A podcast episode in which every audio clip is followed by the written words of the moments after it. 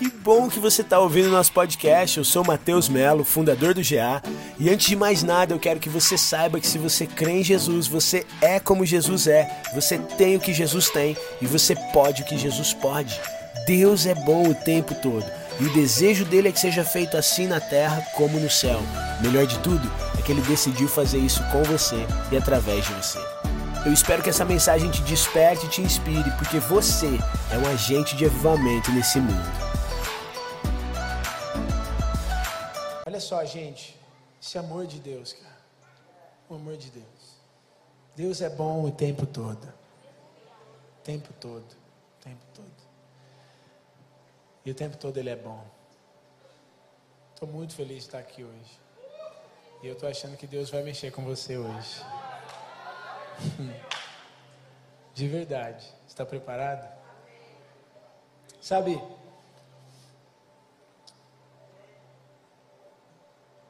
a gente tem nos nossos corações o desejo de amar a Deus. Quem aqui tem o desejo de amar a Deus? Amém. Nós queremos amar mais a Deus, nós queremos amar mais o Senhor. Mas parte disso é porque a gente foi ensinado que a gente tem que amar a Deus. Então a gente foi ensinado que nós precisamos amar a Deus sobre todas as coisas, que nós precisamos amar a Deus de todo o nosso coração, com toda a nossa alma, com toda a nossa força, com todo o nosso entendimento. A gente aprendeu que a gente precisa amar a Deus. Só que sabe, eu acho que na verdade muitas vezes o nosso problema é justamente a nossa tentativa em amar mais a Deus.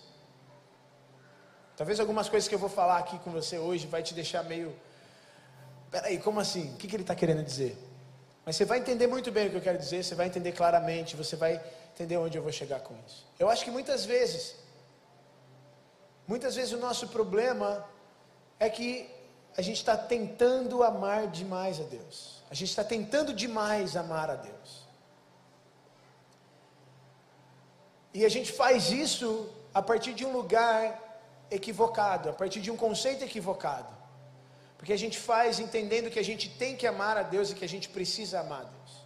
E se a gente faz com esse entendimento de que eu tenho que amar a Deus, de que eu preciso amar a Deus, então alguma coisa já não está muito certa aí dentro. Então eu quero que você preste atenção, para você entender o que eu quero dizer.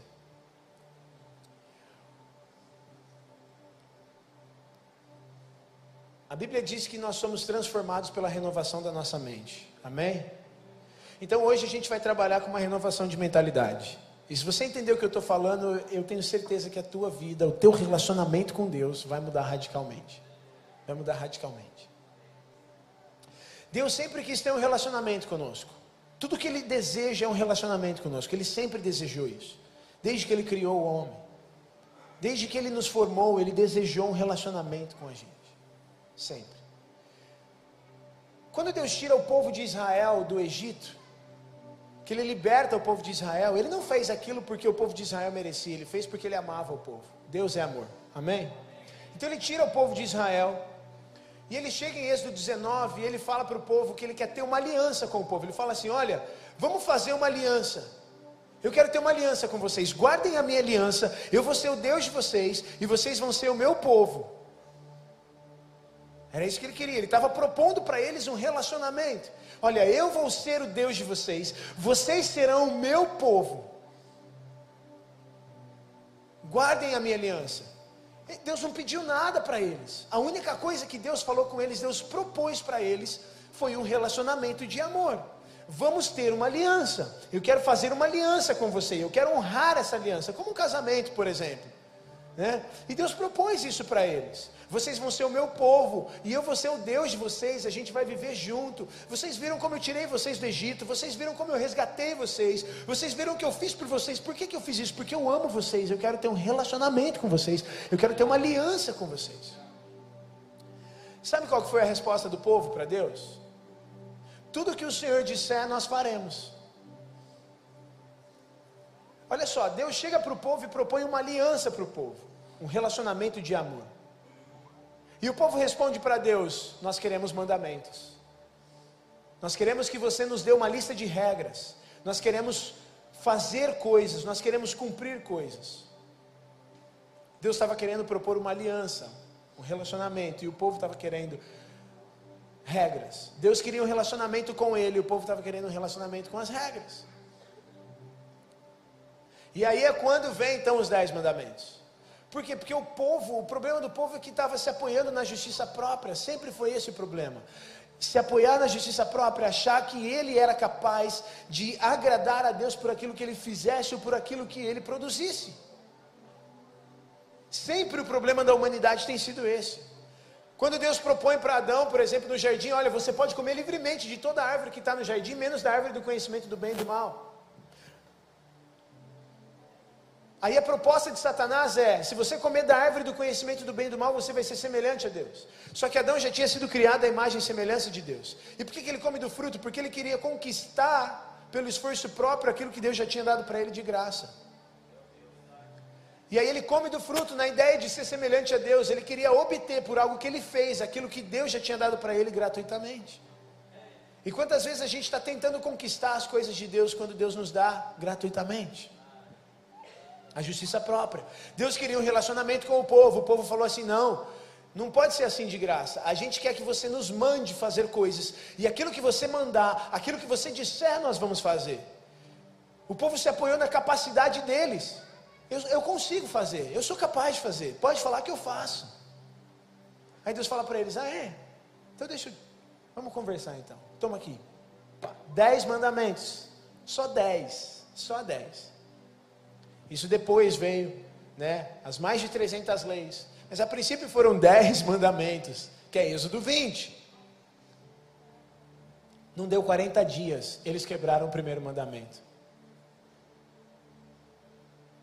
Por quê? Porque a lei vem para mostrar aquilo que você é incapaz de fazer.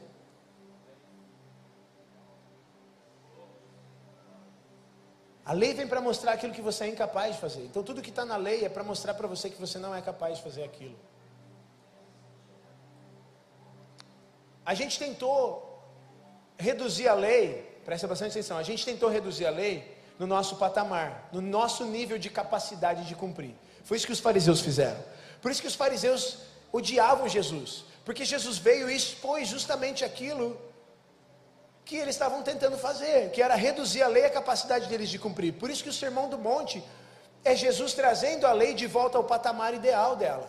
Então Jesus chega e fala: Olha, vocês acharam que estava escrito lá não matarás? Vocês ouviram que os antigos disseram não matarás? Eu, porém, vos digo que se você xingar o teu irmão, ou se você pensar um pensamento mal contra ele, se você tiver ódio no teu coração contra ele, você já cometeu, cometeu homicídio. Porque na cabeça dos fariseus era assim: não, não matarás, beleza, fácil cumprir. Eu não tiro a vida de ninguém, top, cumpri, já era. Estou justo diante de Deus. Aí Jesus vem e fala: não, você não entendeu nada. Você acha que não matarás é não tirar a vida de alguém? Cara, quando você xinga uma pessoa, quando você sente um pensamento de ódio, um sentimento de ódio no teu coração contra alguém, você já matou. Aí ele fala assim: você acha que não adulterar é você não dormir com alguém que não é o seu cônjuge? Não, não adulterar é simples, cara. É só eu manter fiel a minha esposa. É só eu não dormir com alguém que não seja minha esposa e manter fiel a ela, acabou, fácil. Jesus fala: não, você entendeu tudo errado, cara. Você acha que não adulterar é você não dormir com alguém que não seja o seu cônjuge? Não, eu te digo que quando você pensa, quando você deseja, você já fez, já cometeu. O problema não está naquilo que você faz, o problema está no teu coração. Ele disse: os maus pensamentos, as más intenções, as imoralidades, vêm da onde? Do coração do homem. Então, na verdade, a lei ela vem para expor o coração humano que é corrupto, que é mau. E ela justamente mostra aquilo que nós somos incapazes de fazer. Paulo diz que pela lei vem o conhecimento do pecado. Paulo diz que através da lei, ele passou a ter consciência de, de quão pecador ele era. Que a lei, ela fez o que ela instigou, ela despertou o mal que já havia dentro dele. Então, sem lei não há transgressão. Só que o ser humano já era pecador e já era um ser pecaminoso, mas não existia lei, então não existia transgressão. Aí Deus vai e coloca a lei. que, que acontece? O homem se torna totalmente transgressor. Porque a lei veio para expor a maldade do coração do homem. A lei funciona como um espelho. Eu, por exemplo, eu tenho algumas marcas de espinha no meu rosto. Eu não consigo vê-las. Eu posso tentar o máximo que for, mas não consigo ver. Não consigo. Eu preciso de um espelho. Quando eu olho para o espelho, eu vejo aquilo que sozinho eu não consigo ver. Agora, não adianta eu esfregar a minha cara no espelho esperando que o espelho tire as minhas marcas, que isso não vai acontecer. A lei é a mesma coisa, ela serve como um espelho. A gente não consegue ver quão mal nós somos, a gente não consegue ver a nossa total transgressão até que a gente olhe para a lei. Aí quando a gente olha para a lei, a gente vê não matarás. Aí você lembra de todas as vezes que você odiou alguém, que você xingou alguém. Aí você vê quão assassino você é. Aí a lei diz não adulterarás. Aí você lembra de todas as vezes que você desejou alguém. Aí você, você vê que você é um adúltero. Então a lei é um espelho, ela mostra para você aquilo que você não consegue ver. Por isso que a gente está debaixo do jugo da lei.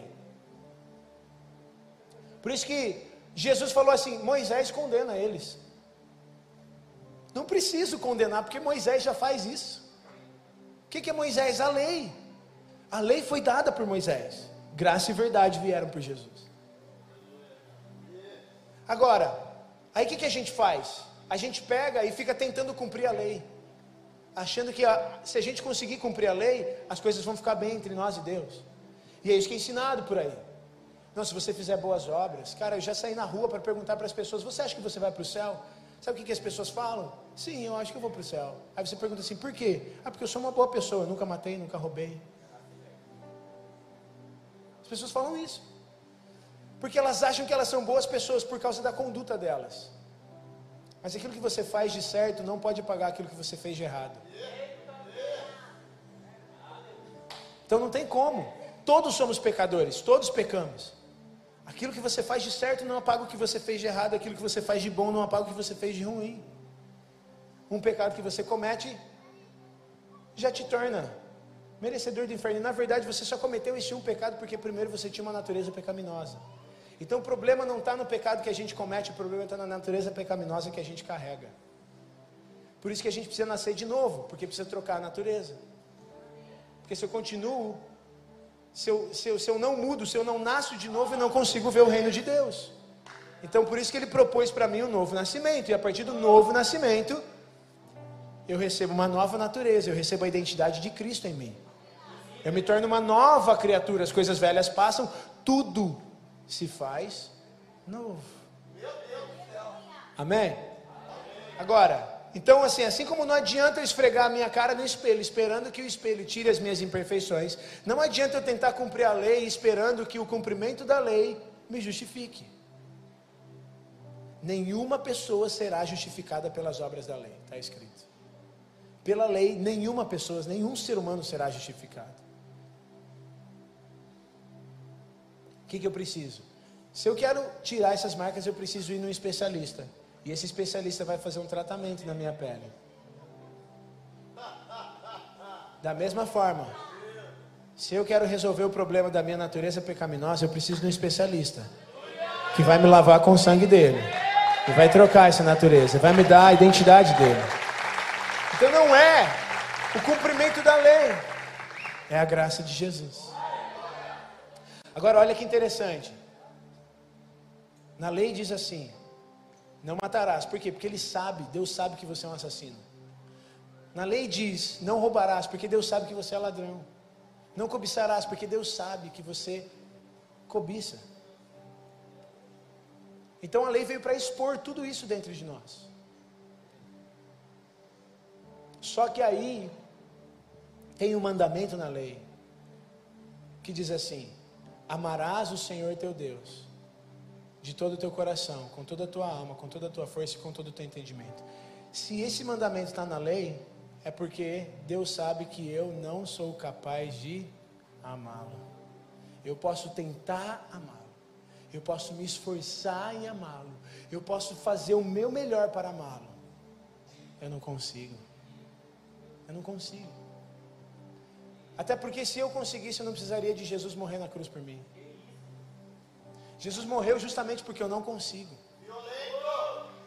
Se eu digo que eu consigo cumprir qualquer coisa que está na lei, eu estou dizendo que eu não preciso de Jesus. Eu só preciso de Jesus justamente porque eu não consigo. Por isso que ele cumpriu a lei no meu lugar. E sabe o que a Bíblia diz? Cristo é o fim da lei para a justificação de todo aquele que crê. Ou seja, eu sou liberto do domínio da lei, da escravidão da lei, do peso da lei, que me apontava o meu pecado, que me expunha a minha maldade, que me forçava a ser um escravo. E fui liberto pela graça. Entenda bem, a lei não é má, a lei é santa, pura, a lei é boa, a lei é perfeita. O problema não está na lei santa de Deus, o problema está na nossa incapacidade de cumpri-la. Porque a lei é perfeita, a lei é o padrão de Deus. Mas esse é o problema, a gente não consegue atingir o padrão. Então eu preciso de alguém que tenha atingido o padrão no meu lugar, e aí eu me escondo nessa pessoa que se chama Jesus Cristo, e aí é como se eu tivesse cumprido a lei. É como se eu tivesse atingido o padrão. Por isso que Colossenses diz que nós estamos aperfeiçoados nele.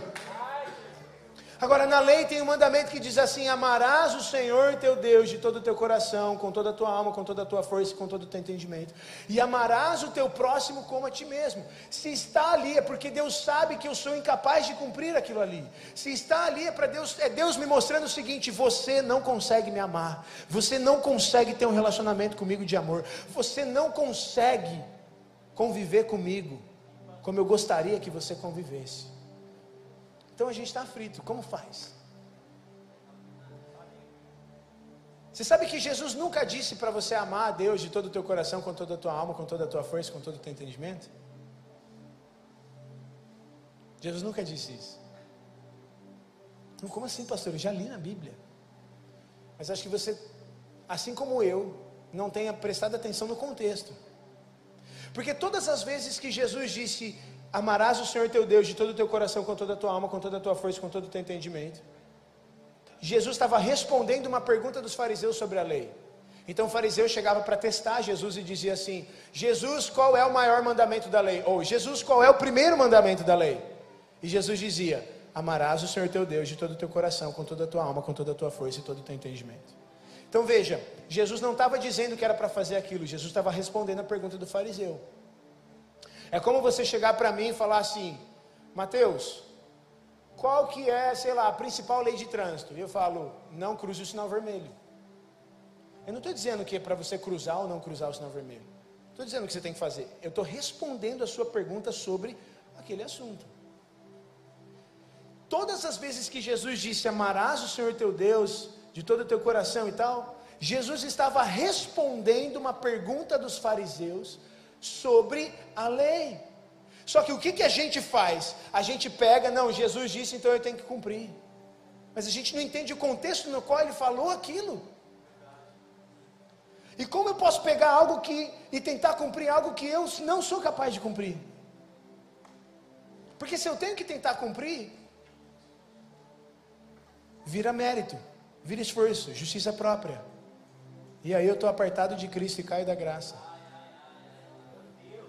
Porque o que, me, o que faz uma pessoa cair da graça não é ela errar. O que faz uma pessoa cair da graça é ela se basear na capacidade dela de fazer alguma coisa. É ela se basear no orgulho dela, na, no mérito dela, para receber algo de Deus. É ela achar que o que ela faz, faz com que Deus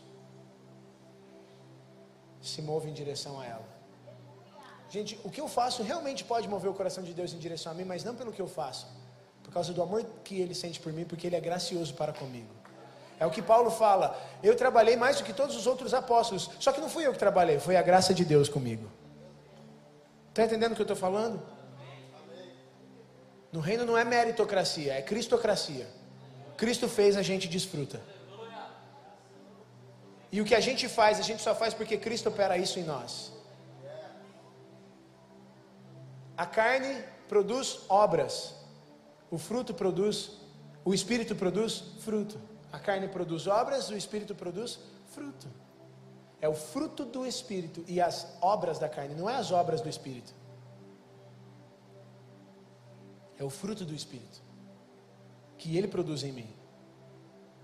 Por isso que eu preciso dele. Porque sem ele eu não sou nada. Jesus disse: sem mim vocês não podem fazer. Então, se eu posso fazer qualquer coisa, é porque ele faz através de mim. Por isso que não sou eu quem vive, é Cristo quem vive em mim. E a vida que eu vivo agora, eu vivo crendo nele. Então veja, Jesus nunca disse para você amar a Deus sobre todas as coisas. Jesus nunca disse para você amar a Deus de todo o teu coração, com toda a tua alma, com toda a tua força, todo o teu entendimento. O que você está dizendo, pastor? Que eu não tenho que amar a Deus? É. É bem isso que eu estou dizendo. Porque se você vive baseado numa lei que diz que você tem que amar a Deus, como você, como você realmente vai amá-lo? Desde quando o amor que é obrigado é amor? Como eu posso exigir amor de alguém? Como eu posso chegar, por exemplo, lá, vamos supor que eu estou, eu vou me casar ou, ou eu estou gostando de uma pessoa e eu falo assim, olha, você tem que me amar de todo o teu coração, de toda a tua alma, de toda a tua força, de todo o teu entendimento. Eu estou mandando. Você tem que me obedecer. Que amor é esse? Está entendendo? Amor que é forçado não é amor. Amor que é obrigado não é amor. Então eu não amo a Deus porque eu tenho que amar a Deus. Eu amo a Deus porque Ele me amou primeiro. Você consegue perceber a diferença? Porque se você, você ama a Deus porque você tem que amar a Deus, então na verdade você não ama a Deus. Se você ama a Deus porque você, tem, você aprendeu que você tem que amá-lo, na verdade você não ama. Você só está obedecendo o mandamento que te disseram. E normalmente, se você ama a Deus porque te disseram que você tem que amar a Deus, no fundo você está fazendo isso por medo. Porque você tem medo das consequências de não amar a Deus. E aí você acha que amar a Deus vai resolver o problema, então você tem que amar a Deus. E aí você não ama a Deus, você tem medo. Porque no amor não há medo. Então não tem como eu amar a Deus por medo das consequências de não amar a Deus. Está entendendo? No amor não há medo, o amor lança fora todo medo. Então, ou eu tenho medo das consequências, ou eu realmente amo a Deus. Vocês vão entender onde eu quero chegar. Aí talvez você me diga assim: é, mas pastor, a Bíblia fala, está escrito lá em João capítulo 14, está escrito lá em João capítulo 15, está escrito lá em outros textos que Jesus mesmo disse: quem me ama guardará os meus mandamentos. Aquele que tem os mandamentos e os guarda, esse é o que me ama. Se vocês me amam, vocês guardarão os meus mandamentos. Não está escrito lá em João 14, não está escrito lá em João 15? Tá, está escrito. Só que você sabia que João 13, 14, 15 e 16 é um discurso só? Jesus vai ceiar com os discípulos, ele senta com eles na mesa, no, na última ceia. E o discurso de João 13, 14, 15 e 16 é o discurso que ele dá, é a conversa que ele tem com os discípulos na mesa da ceia. E aí, essa conversa começa em João capítulo 13. Então você não adianta você querer ler João capítulo 14 sem entender o contexto que vem desde lá de João capítulo 13. Em João capítulo 13, Jesus disse assim: Um novo mandamento eu dou a vocês. Amem uns aos outros. Como eu amei vocês, amem uns aos outros. Vamos lá. A lei diz assim: Amarás o teu próximo como a ti. Tanto em Romanos quanto em Gálatas diz que toda a lei se resume num mandamento: amarás o teu próximo. E a Bíblia diz que se você ama o teu próximo, você cumpriu a lei. Se você quer se manter no nível da lei, ame o teu próximo como a ti mesmo. Mas deixa eu te dizer uma coisa: para você amar o teu próximo, você tem que amar você mesmo. E aí é que está o problema. Porque você nem ama você mesmo, como que você vai amar o teu próximo? Porque você olha para você mesmo e você se vê como um pecador. Então, se você se vê como um pecador, quando você olhar para o teu próximo, você vai ver o que nele? Se você vê defeitos em você, quando você olhar para o teu próximo, você vai ver o que nele? Então, para você conseguir amar o teu próximo, realmente como a Bíblia ensina, e você pegar o padrão de amar o próximo como a ti mesmo, você tem que realmente amar você mesmo e olhar para você e não ver defeito nenhum. Como que você vai fazer isso? E se você, agora, olha só que louco. Se você olha para você e não vê defeito nenhum, você tem um problema. Entendeu? Porque no final eu olho para mim, eu vejo tanto defeito que aí eu olho para Cristo e reconheço que eu preciso dele. Tudo volta para Cristo. Porque, porque a lei ela aponta para quem? Para Cristo. A lei tem uma função: mostrar para você a imensa necessidade que você tem de um Salvador. Quando eu olho para a lei, eu entendo o quanto eu preciso de Cristo. A lei me mostra o meu pecado, Cristo me mostra o meu valor. A cruz não veio para te mostrar o seu pecado. A cruz veio para te mostrar o teu valor. A lei aponta o teu pecado. E justamente a lei aponta o teu pecado para que você olhe para Cristo e veja o quanto você é valioso, mesmo com todos os pecados que você tem. E que em Cristo você pode ter redenção e perdão de todos os seus pecados. A lei aponta para Cristo. Todos os profetas apontam para quem? Cristo. Por isso que quando Cristo veio, ele fala o quê? Que ele cumpriu a lei e os profetas. Porque tudo que estava na lei aponta para ele. Tudo que os profetas falavam aponta para Ele. Ele é o centro. E aprove a Deus convergir todas as coisas nele. Dele, por meio dele, para Ele são todas as coisas. Aí ele chega para os discípulos e fala assim: Um novo mandamento eu dou a vocês. Então veja que ele está fazendo algo aqui. Já existia todos os mandamentos da lei, mais de 300 mandamentos e leis. E o mandamento da lei era: ama o teu próximo como a ti mesmo. Mas o mandamento de Cristo dado por ele aos discípulos em João capítulo 13 é: ama o teu próximo como eu amei você. Vamos entender isso. Ele muda o negócio aqui. Ele traz um novo mandamento. Por isso que ele fala: um novo mandamento eu dou a vocês. Amem uns aos outros. Como eu amei vocês, amem uns aos outros. Ele está dizendo assim, cara, não é para você amar o teu próximo como a você mesmo. É para você amar o teu próximo como eu te amo. Ou seja, eu só consigo amar alguém na medida que eu recebo do amor dele por mim. Eu só consigo amar na medida que eu recebo do amor dele, porque Deus é amor. Se eu não recebo de Deus, como eu posso amar se Deus é amor? Está entendendo o que eu estou falando?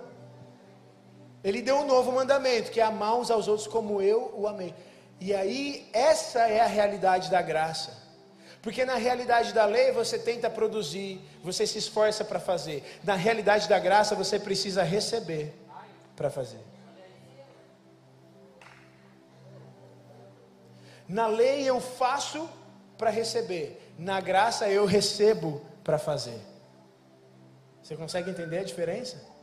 Na lei você faz para receber, na graça eu recebo e por isso eu faço.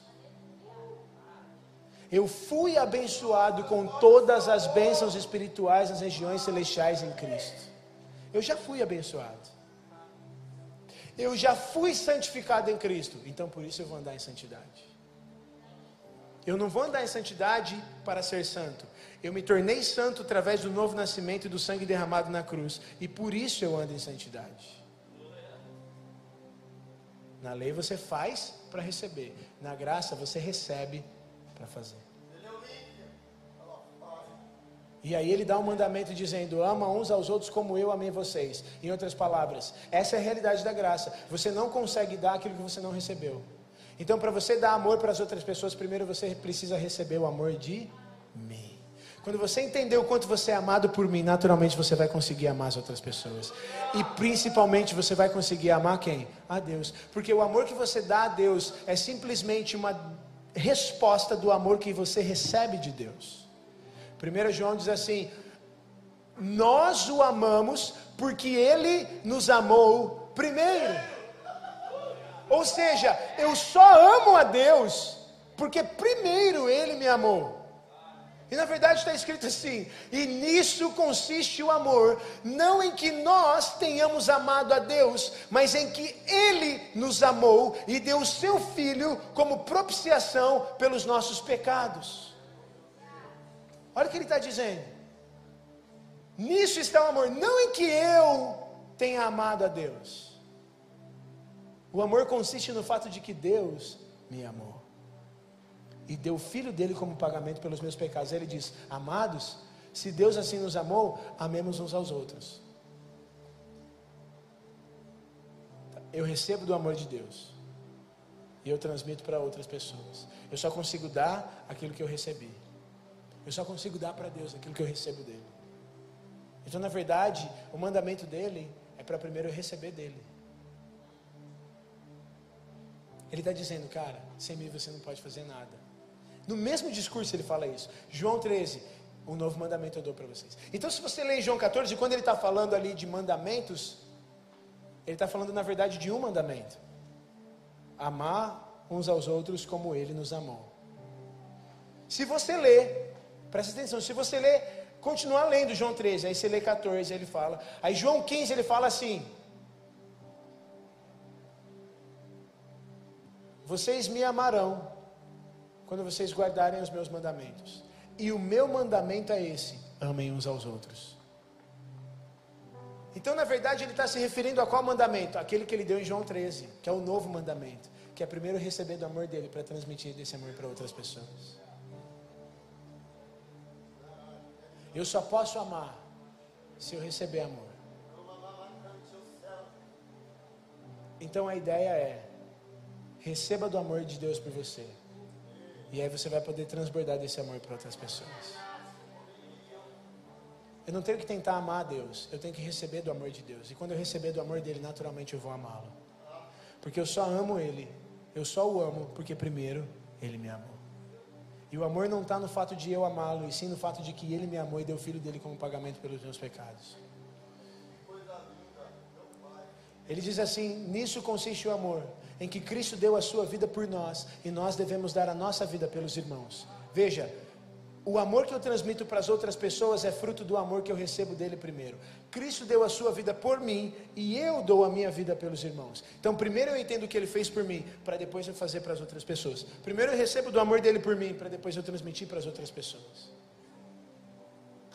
Nós o amamos porque ele nos amou primeiro. Aí sabe o que a gente está fazendo? A gente está tentando amar a Deus, a gente está tentando amar a Deus, a gente está querendo amar a Deus, a gente está se esforçando para amar a Deus.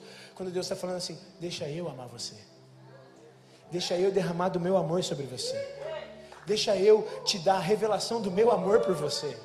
Sabe o que está escrito em Efésios? A oração. Eu fui ler a oração de Pedro pela igreja de Éfeso.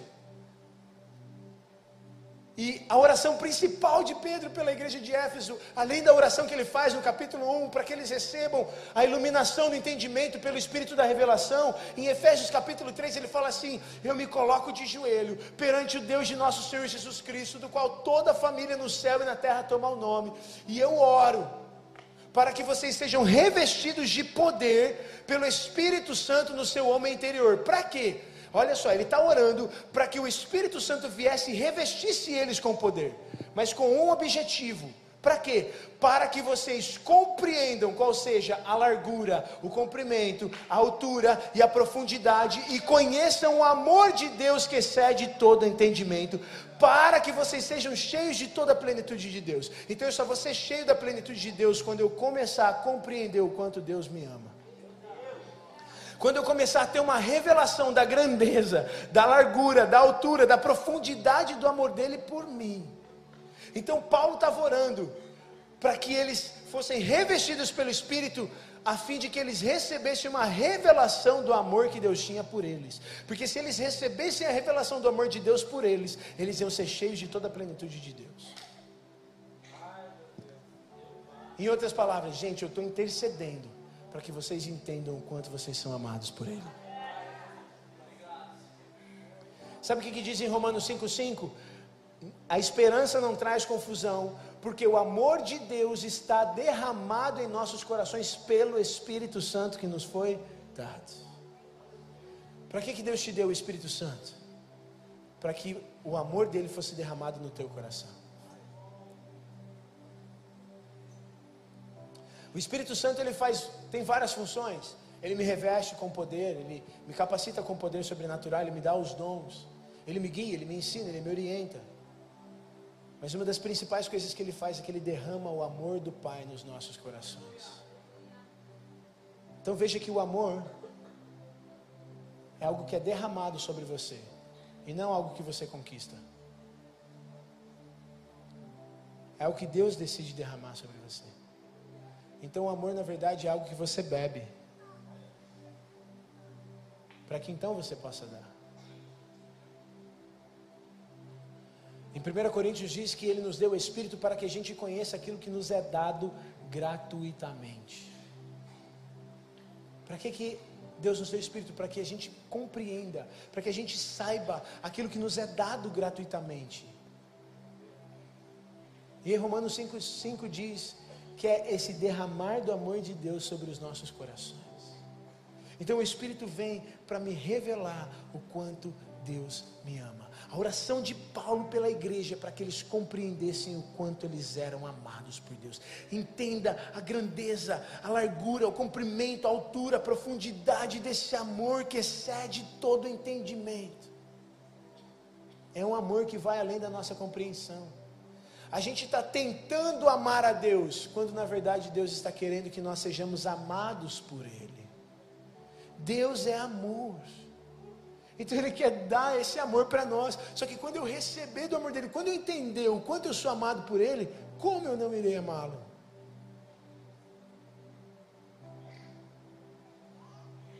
Então, mais do que tentar receber o amor de Deus, mais do que, aliás, mais do que tentar amar a Deus, você simplesmente precisa receber do amor de Deus. E quando você receber desse amor, esse amor vai encher o teu coração. Esse amor vai transbordar sobre você. E você vai amar a Deus. E você vai amar as pessoas. Por que, que a gente acha difícil amar as pessoas, cara?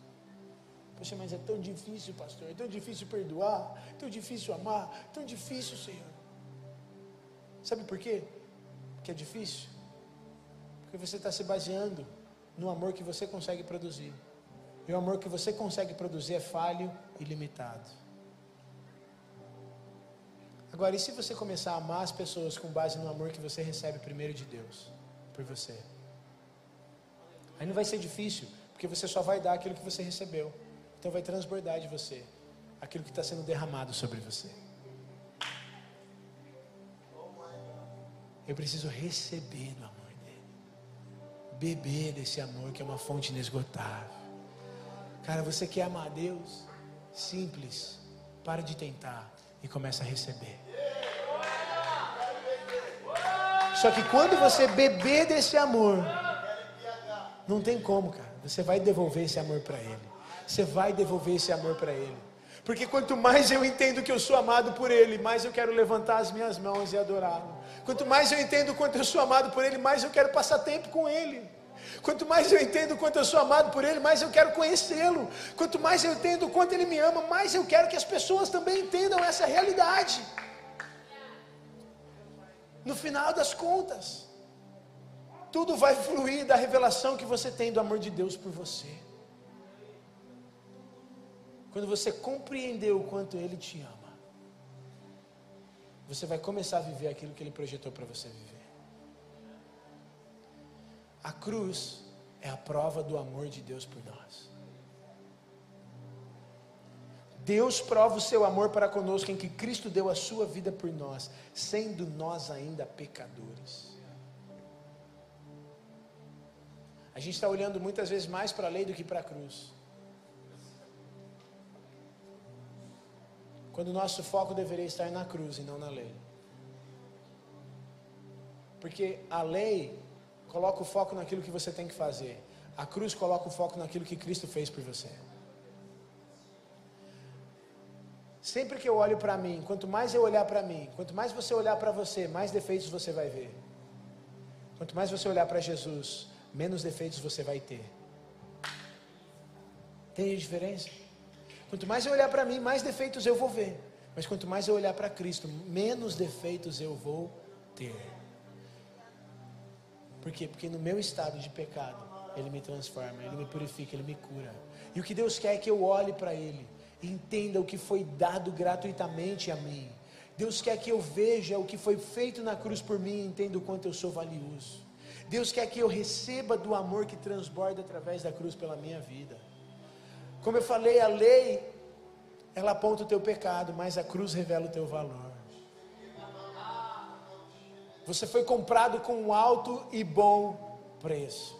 Sabe, outro dia alguém perguntou para mim assim, pastor, como fazer para a galera buscar mais a Deus, para a galera passar mais tempo no lugar secreto, para o pessoal entender mais sobre essa, a importância da oração, para eles passarem mais tempo buscando a Deus. Falei para ele, cara, eu só vejo uma resposta. A gente mostrar para eles, se a gente quer que eles busquem mais a Deus, a gente tem que mostrar para eles o quanto Deus está buscando eles. Porque na hora que eles entenderem o quanto Deus os busca, naturalmente eles vão buscá-lo. Porque a nossa busca a Deus é uma resposta da busca de Deus a nós. Antes que você buscasse a Deus, Deus buscou você. Ele veio, ele deixou tudo e veio atrás de nós. Sabe por que, a gente tem dificuldade de buscar a Deus? Porque a gente não entende o quanto Deus está nos buscando. Ele é o pastor que deixa as 99 e vai atrás de uma. Ele é a dona de casa que deixa tudo para procurar uma moeda. Ele é o pai que fica esperando na porta a volta do filho e não espera o filho chegar em casa, corre na direção do filho. Esse é o nosso Pai Celestial. Esse é o nosso Deus. Cara. Nós vamos buscá-lo mais quando nós entendermos o quanto Ele está nos buscando. Eu vi uma frase do Reinhard Bonk que impactou muito a minha vida. Ele disse o seguinte: nas outras religiões, as pessoas têm que preparar uma mesa para os seus deuses. Mas no cristianismo, Deus prepara uma mesa para nós.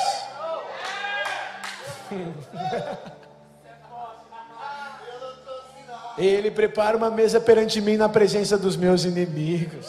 Ele unge a minha cabeça com óleo, o meu cálice transborda. Você já viu o Salmo 23? O Senhor é o meu pastor, nada me faltará. Ele. Ele me faz deitar em passos verdejantes. Ele me guia mansamente pelas águas de descanso. Ele refrigera minha alma por amor do seu nome. Ainda que eu ande pelo vale da sombra da morte, está vendo o que eu produzo? Vai para o vale da sombra da morte. Eu não temerei, porque Ele está comigo. A sua vara e o seu cajado me consolam. Ele prepara uma mesa na minha presença, perante mim na presença dos meus inimigos. Ele unge a minha cabeça com óleo. Ele faz o meu cálice transbordar. E eu habitarei na casa do Senhor por longos dias. Mas por quê? Porque a misericórdia e a bondade me seguirão todos os dias da minha vida. Está entendendo? Que tudo é Ele, tudo volta para Ele, tudo é Ele que faz, tudo vem dele. O nosso papel é chegar diante dele e falar: Deus, eu estou aqui. Estou aqui. Eu me rendo. Eu me rendo. Pode me atropelar com esse amor, Deus. Pode me inundar com esse amor, porque sem Ele eu não sou nada, eu não posso nada, eu não tenho nada, eu não consigo nada. Mas esse amor, cara, ele me enche de tal maneira. Deus, gente, qual que é o Evangelho? Porque Deus amou o mundo de tal maneira não é assim, olha, porque nós amamos a Deus de tal maneira que Ele deu seu filho. Não. Porque o conceito normalmente que a gente trabalha é esse. Não, porque eu amei a Deus de tal maneira que Ele me abençoou. Eu busquei a Deus de tal maneira que Ele operou através da minha vida. Eu paguei o preço. Que preço, gente? Não, porque você tem que pagar o preço em oração. Gente, se orar for pagar alguma coisa, então a maioria de nós, na verdade, está devendo. A religião pira. Gente, eu não pago o preço em oração. Eu desfruto da presença em oração. Eu desfruto do amor de Deus. Oração é privilégio. E outra, se você está pagando um preço é porque você está comprando algo, ou porque você está pagando uma dívida. A dívida já foi paga. E quem foi comprado fui eu. Eu não consigo comprar nada com Deus. Ele que me comprou. Então eu não pago para Deus. Eu recebo de Deus. Você entende como a gente precisa renovar a nossa mentalidade? Mudar a nossa forma de pensar? Porque na nossa cabeça é assim: porque eu amei a Deus de tal maneira, Deus me abençoa. Eu busquei a Deus de tal maneira que Deus operou na minha vida. Mas a verdade do Evangelho é: Deus amou o mundo de tal maneira que deu seu Filho unigênito, para que todo aquele que nele crê. Ponto final. O nosso papel é acreditar é crer nesse amor maravilhoso. Que é crer nele? Entender que sem ele eu não sou nada. Entender que eu preciso dele. E colocar minha confiança nele e no amor dele. Não naquilo que eu faço, não naquilo que eu produzo, não naquilo que eu conquisto. Eu creio. Deus amou o mundo de tal maneira que deu. Não é assim, gente, Deus amou o mundo de tal maneira que pediu. Porque a gente, muitas vezes a gente aprende assim, e a gente ensina assim. Não, porque Deus pede isso de você. Deus pede isso de você. Mas a Bíblia diz: Deus deu isso para você, Deus deu aquilo para você, Deus fez isso por você. Deus amou o mundo de tal maneira que deu o seu Filho unigênito, para que todo aquele que nele crê não pereça, mas tenha a vida eterna. E Deus não enviou seu filho ao mundo para que condenasse o mundo, mas para que o mundo fosse salvo por meio. Gente, sabe quando eu me tornei mais apaixonado por Deus? Como quando eu comecei a entender o quanto Deus é apaixonado por mim. Deixa eu te falar uma coisa: como você vai casar com alguém que você sabe que não te ama? A gente é a noiva do cordeiro, gente. A gente vai viver a eternidade com ele. Então eu só vou me casar com ele, porque eu entendi o quanto ele é apaixonado por mim. E sabe o que eu descobri? Nenhuma outra pessoa na face da terra é apaixonado por mim do jeito que ele é. Como eu vou querer outro marido senão ele? Como eu vou querer outro noivo senão ele?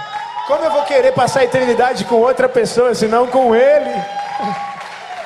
Ele, tudo volta para ele, porque eu entendi, cara.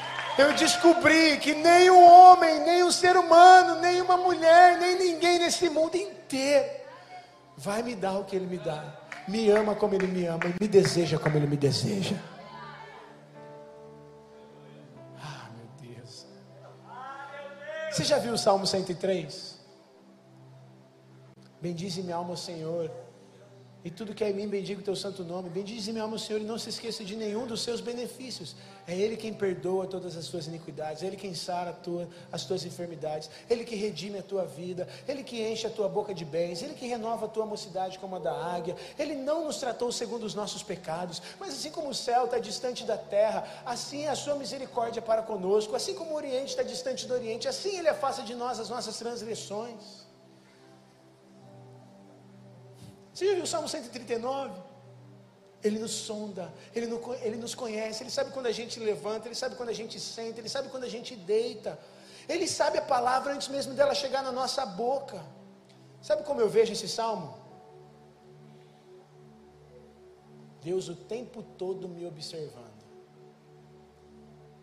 Mas não me observando com olhos de julgamento, como eu aprendi quando eu era criança.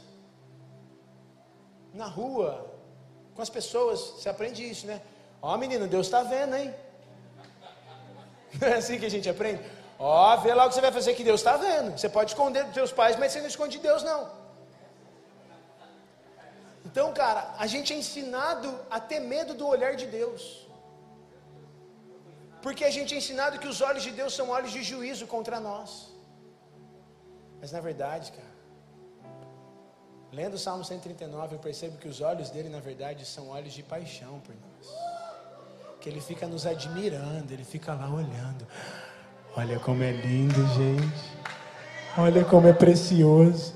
Olha como ele senta. Olha como ele levanta. Olha o que ele está pensando. O que está escrito em Jeremias? Eu é que sei os pensamentos que eu tenho sobre vocês, e são pensamentos de paz. São pensamentos de shalom, que é paz, vida, prosperidade, descanso. Eu é que sei os pensamentos que tenho sobre vocês, diz o Senhor, e são pensamentos de paz e não de mal. Deus só pensa coisas boas a teu respeito. Posso te falar mais uma coisa? Deus está o tempo todo pensando em você. Jesus é o Cordeiro de Deus que foi morto desde a fundação do mundo. Então significa que quando Deus estava criando a terra, Ele já estava pensando em mandar Jesus para morrer no teu lugar, por, tanto, por causa do tanto que Ele te amava. Quando Ele criou tudo, Ele estava pensando em você. Sabe que uma vez eu me perguntei assim: o que, que Jesus fica fazendo no céu? Falei, será que ele só fica lá sentado recebendo a adoração dos anjos? Eu sei que o Pai trabalha até agora. Então o Pai está o tempo todo trabalhando em meu favor. Eu sei que o Espírito Santo está aqui na terra, me guiando, me conduzindo, me convencendo, me ensinando, me capacitando e assim por diante. Mas e Jesus está lá no céu fazendo o quê? É isso. Aí eu li lá Romanos capítulo 8 que Ele está sentado à destra de Deus e intercede por nós. Significa que agora mesmo Jesus e o Pai estão trocando uma ideia sobre mim, eles estão conversando sobre mim, então significa que o tempo todo eles estão pensando em mim. Estão pensando em mim, eles estão pensando em você, eles estão conversando sobre você. Jesus fica orando por você o tempo todo. Deus pensa em nós o tempo todo, cara. Você é o pensamento que ocupa a mente de Deus. Ele pensa em você, cara. E é só pensamentos de paz. Ele não tem um pensamento mal sobre você. Ele não tem um pensamento mal contra você. Só pensamentos de paz. Como eu amo, como eu desejo. É muito lindo. Cara, tem um texto em Sofonias que diz que Deus canta sobre você. E Ele canta com alegria. Imagina só. Imagina só o pai e o filho no céu compondo música sobre você. Você já parou para pensar nisso? Está escrito que Ele nos cerca com alegres cantos de livramento. Deus é apaixonado por nós. E o melhor de tudo, sabe o que, é? Que o centro é Ele, não nós. Porque a paixão que Ele tem por nós desperta em nós uma paixão por Ele e torna Ele o centro de todas as coisas. Deus é apaixonado por nós. Ah, esse amor de Deus, cara. Cara, Deus ama tanto você que Ele decidiu se fazer semelhante a você. Está escrito que Cristo assumiu a semelhança da carne do pecado. Uma das maiores provas do amor de Deus, eu sei que é a cruz, mas antes da cruz, uma das maiores provas de amor de Deus por mim que eu vejo é a encarnação, cara. Deus se limitar a um corpo físico e se tornar homem. Sabe o que a Bíblia diz? Nós não temos um sumo sacerdote que não possa se compadecer de nós, mas um, mas um que, como nós, em tudo foi tentado e não pecou. Ele sabe tudo o que você sente, ele sabe tudo o que você passa, não somente porque ele é onisciente, mas porque ele sentiu tudo isso e passou por tudo isso. Então ele sabe mais do que você imagina. Esse é o amor de Deus, cara ele virou uma sementinha no ventre de uma mulher. E ele cresceu nesse ventre. Sabe, eu vi uma mensagem do Alan Rude esses dias, ele falou algo maravilhoso, cara. Que Deus, ele estava olhando é, o registro de nascimento, acho que da mãe dele, tinha lá o pezinho, sabe quando faz lá o carimbo do pezinho, assim, quando nascia criança? E ele estava olhando, né? E ele pensou na mãe dele e falou: Cara, a minha mãe já teve um pezinho desse tamanho. Aí disse que Deus falou para ele assim: Você sabia que eu tive pezinhos desse tamanho também? Cara, pensa isso. Deus virou um bebê, cara. Deus foi segurado nos braços de uma mulher. Sabe por quê? Porque Ele nos ama. Só por isso. A gente não tem noção da grandeza desse amor por nós. Ah, Cristo morreu por mim na cruz. Cara, não é só Cristo morreu por mim na cruz. É todo o processo que envolve até Cristo chegar na cruz. Ele se tornar um bebezinho. Ele nascer. Ele andar igual uma criança. Ele ser tentado em todas as coisas. Ele carregar madeira. Ele trabalhar como um carpinteiro. Ele andar nesse mundo. Ele não tinha parecer, parecer nem formosura. Sabe, eu tenho uma, uma concepção que muito do que muitas das coisas que Jesus passou, que Jesus sofreu, que Jesus viveu, é para que o oposto viesse sobre nós. Por exemplo, Isaías 53 mostra isso. Ele foi ferido para que a gente fosse curado. Ele foi castigado para que a gente tivesse paz. Ele foi desprezado para que a gente fosse aceito. A Deus agradou moê-lo fazendo o enfermar. Deus se agradou de ver Jesus doente por amor a nós. E lá diz assim que ele não tinha parecer e nem formosura. E olhando para nós para ele não víamos beleza alguma para que o desejássemos. Sabe o que, que eu entendo isso? Que é para que cada vez que Deus olhasse para você, ele não visse defeito nenhum, só visse beleza e perfeição em você. Porque Cristo se tornou o oposto daquilo que nós nos tornamos por meio dele. Aquele que não conheceu o pecado, Deus o tornou pecado por nós, para que nós nos tornássemos a justiça de Deus. Veja que Cristo não somente pagou pelos seus pecados, Cristo se tornou os seus pecados, para que você se tornasse a justiça de Deus. Então, o que Cristo se tornou de ruim é para que Deus colocasse o oposto sobre você. Olha a grandeza do amor dele. Ele está nos perseguindo.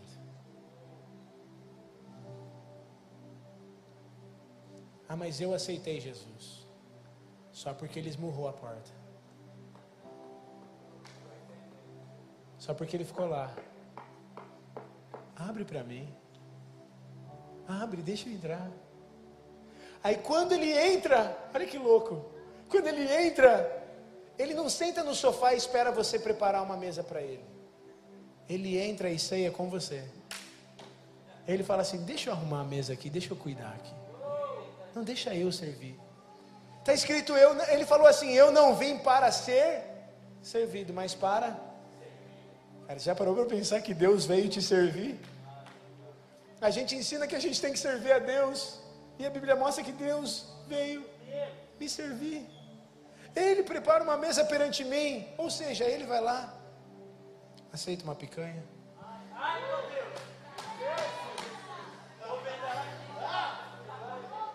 Meu Deus, cara.